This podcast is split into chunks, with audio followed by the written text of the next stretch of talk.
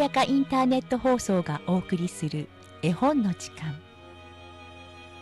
アッシェンプッテルハイカブリ姫の物語。グリム兄弟作大久保優役後編。次の日もパーティーが始まりお父さんママ母姉たちは出かけてしまうとアッシェンプッテルは橋ばみの木のところへ行って言いました。震えて揺れて小さな木。私に金銀振りかけて。鳥さんが持ってきたのは昨日よりもずっときれいなドレスでした。パーティーに来ていくとアッシェンプッテルがあまりにも美しいのでみんな驚いてしまいました。王子様はアッシェンプッテルを待ち焦がれていて手を取って一緒にダンスをしました。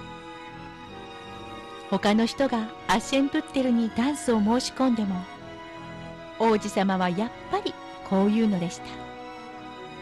この方は僕とダンスをしているのですよ。夜が更けて帰る時間になりました。この日も王子様はつけていって昨日見失ったところまで来ました。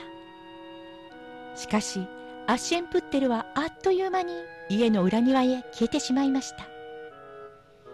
庭においしそうに実をつけた洋梨の木がありました。アッシェンプッテルは他に隠れるところも見つからないので誰にも見られないうちに木の葉っぱの中へ隠れてしまいました。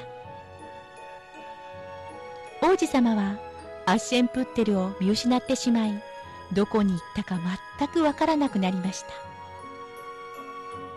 アッシェンプッテルのお父さんが帰ってくると王子様はこう言いました。一緒にダンスを踊った謎のお姫様が消えてしまったのです。多分この洋梨の木の中に隠れていると思うのですがもしかしてアッシェンプッテルが？とお父さんは思って斧を持ってきました。えいと木を切り倒しましたが人の影も形もありませんでした。みんなが台所へ行くとアッシェンプッテルはやっぱり灰の中で横になっていました。どうやったというとアッシェンプッテルは木の反対側から飛び降りてきれいなドレスを橋ばみの木の鳥さんに返してから灰色の小さなワンピースに着替えたというわけでした。3日目お父さんママ母姉たちがパーティーへ行くとアッシェンプッテルはまた庭へ行って言いました。震えて揺れて小さな木私に金銀振りかけて。鳥さんが持ってきたのは昨日よりももっときれいなドレスで今度は靴が金でできていました。パーティーへ行くとアッシェンプッテルのあまりの美しさに誰も皆言葉もありませんでした。王子様はアッシェンプッテル以外の誰とも踊ろうとしませんでした。他の人がアッシェンプッテルにダンスを申し込んでも王子様はこう言うのでした。この方は僕のパートナーなのですよ。夜が更けて帰る時間になりましたやっぱり王子様はついていく気でした。今度こそ見失わないぞ。と心に誓いましたがアッシェンプッテルもやっぱり王子様の前からパッといなくなりました。でも王子様は頭を働かせて前もって階段を全部オイルでベトベトにしておきました。ですからアッシェンプッテルは階段を駆け下りた時に左の靴がひっついて脱げてしまいました。王子様は靴を拾い上げました。それは小さく美しい金の靴でした。次の日王子様のお父さんつまり王様のところへ行って言いました。僕はこの金の靴がぴったり履けるお姫様をお妃にしたいです。アッシェンプッテルの二人の姉はこの話を聞いて大喜びしました。二人の足はきれいですから絶対に履けると思い込んでいたのです。まず上の姉が靴を持って自分の部屋に行きました。ママ母が見守る中靴を履いてみようとしました。けれども靴は思ったより小さくて親指が邪魔して靴が履けませんでした。ママ母はそれを見て上の姉にナイフを手渡しました。大丈夫。切り取ればいいのよ。お妃様になれば親指の一つや二つどうでもいいことになるわ。歩かなければいいんですから。上の姉はママ母の言うことを聞いて親指を切ってしまいました。それから無理やり靴の中に押し込んで王子様に見せました。王子様は上の姉をお嫁さんとして自分の馬に乗せてお城へ帰ることにしました。けれどもお城への帰り道アッシェンプッテルが植えた橋ばみの木のそばを通らなければなりませんでした。その時梢の上で小さな鳩が止まって歌を歌っていました後ろを見て振り返ってよ靴の中は血だまりだ。靴が小さすぎるんだ。本物のお嫁さんがあなたを待ってる。王子様は馬を降りて上の姉の足を確かめました。血が流れていたので王子様は騙されたことに気がつきました。馬を回れ右させて偽物のお嫁さんを家に送り返しました。王子様はアッシェンプッテルの家の前でこう言いました。この人は本当のお嫁さんではありません。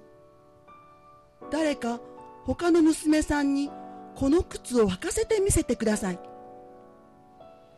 今度は下の姉が部屋に行って靴を履こうとしましたけれどもかかとが邪魔して靴が履けませんでした。そこでママ母は血が出るまで無理やり靴の中へ押し込んでから王子様に見せました。王子様は下の姉をお嫁さんとして自分の馬に乗せてお城へ帰ることにしました。でも橋ばみの木のところまで来た時まだあの小さな鳩がいて歌を歌っていたのです。後ろを見て振り返ってよ。靴の中は血だまりだ。靴が小さすぎるんだ。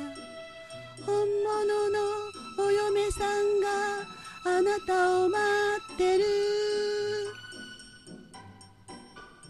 王子様が馬の上から見ると下の姉の靴からたくさんの血が流れていて白い靴下が真っ赤になっていました。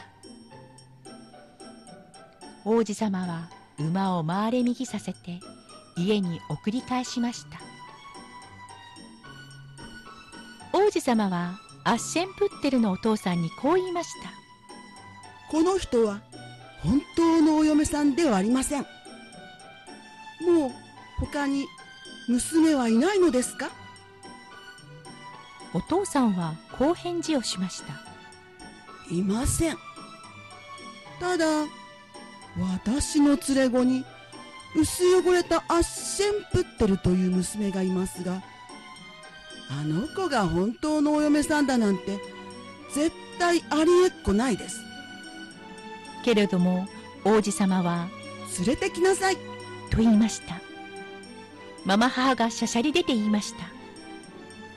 あの子はダメですよ。薄汚いから王子様の前には出てきたくないって。でも王子様は連れてきなさいと言い張りました。アッシェンプッテルはまず顔と手を洗ってから王子様の前に現れました。スカートのへりをつまみ膝を曲げ挨拶をしました。王子様は金の靴を手渡しました。アッシェンプッテルはボロボロの靴を左足から外して金の靴を履きました。アッシェンプッテルのために作られたみたいに靴はスルスルっと足に収まりました。王子様はアッシェンプッテルをそばに引き寄せてじっと見つめました。確かに見たことのある顔だったのです。この人が本当のお嫁さんです。王子様の言葉を聞いてママ母と二人の姉はぎょっとしました。アッシェンプッテルが王子様の馬の上に乗せられた時ママ母もその娘たちも怒って顔が真っ青になっていました。王子様とアッセンプッテルは馬に乗って橋ばみの木を通りかかりました。あの白い鳩はこのように歌っていました。後ろを見て振り返っても靴の中に血はない。靴も小さくないからね本物のお嫁さんはあなたのそばに鳩は歌を歌い終えると梢から離れてアッセンプッテルの右肩にちょこんと止まり一緒にお城へ行きましたとさ。おしまい。後編をお送りしました。ナレーターはさやか。朗読は秋代でした。